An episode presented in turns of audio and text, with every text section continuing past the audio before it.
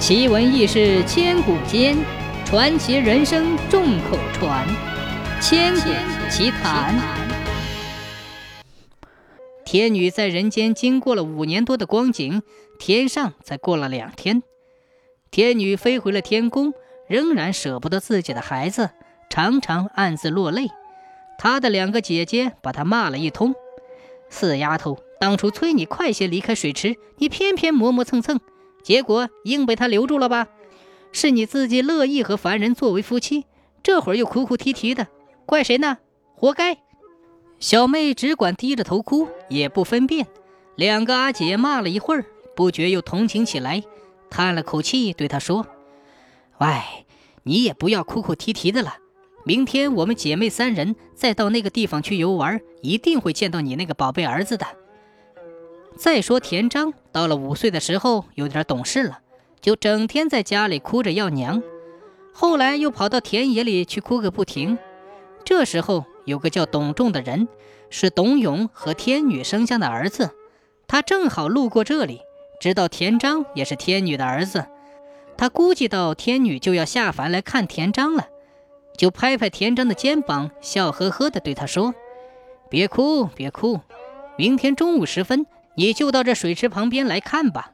有三个女人穿着雪白的裙衫走过来，其中有两个抬起头来看你，一个是低头假装不看你，那个不看你的就是你的亲娘啊。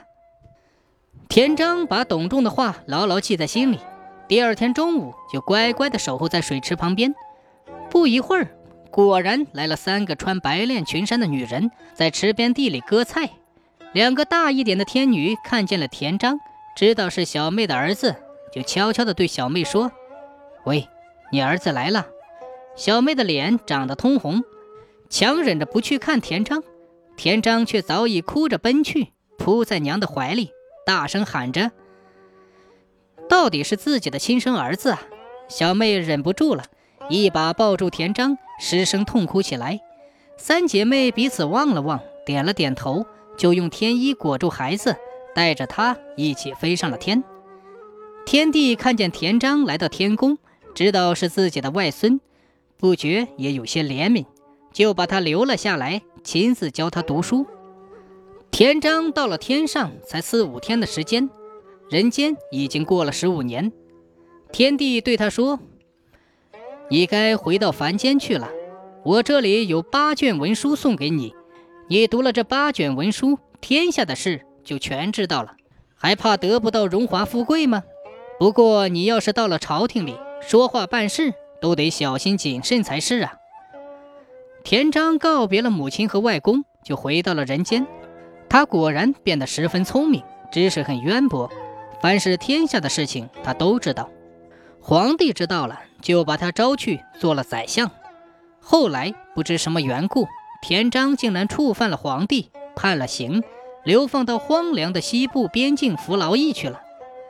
有一次，皇帝带着大队人马去打猎，在野外射中了一只鹤，交给厨师杀了做菜肴。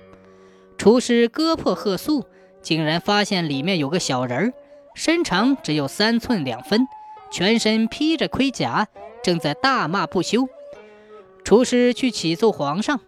皇上召集文武百官，问这是什么东西，大家都说不认识。又有一次，皇帝在野外打猎，拾到一颗板尺，长三寸两分，带回来砸也砸不动，捣也捣不破。又去问文武百官，大家还是说不认识。皇帝觉得十分奇怪，就颁发诏书：有谁能识得者，赏赐黄金千金，封万户侯。要什么官儿，任凭自己挑。榜文贴出很长时间，却没有一个人能识得。文武百官在一起商量，都说只有田章一人才能识得。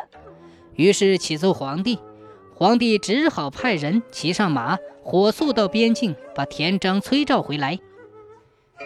田章回到皇宫里，皇帝问他：“听说你的学问很高深，万事俱晓。”今天我倒要考考你，天下有大人吗？有，是谁呢？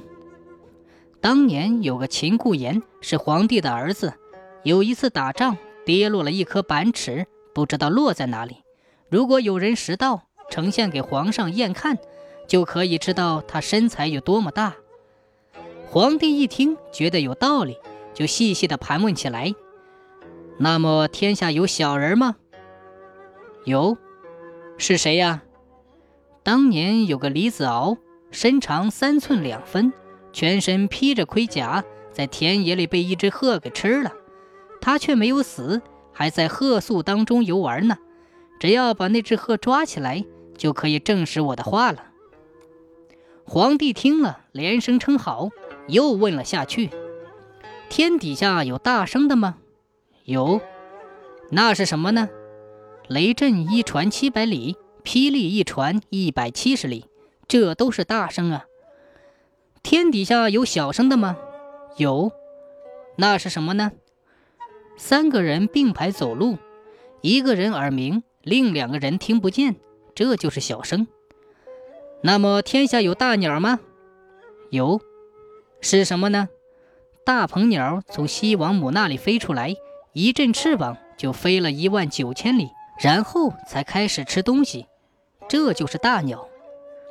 天下有小鸟吗？也有，那是什么呢？鸟儿小小不过鹪鹩。这种鸟常在蚊子的脚上生下它的七个子女，还觉得地广人稀呢。那蚊子呢，还没有察觉自己头上有鸟，这就是小鸟。于是皇帝又封田章做了铺设。从此以后，大家才知道田章原来是天女的儿子。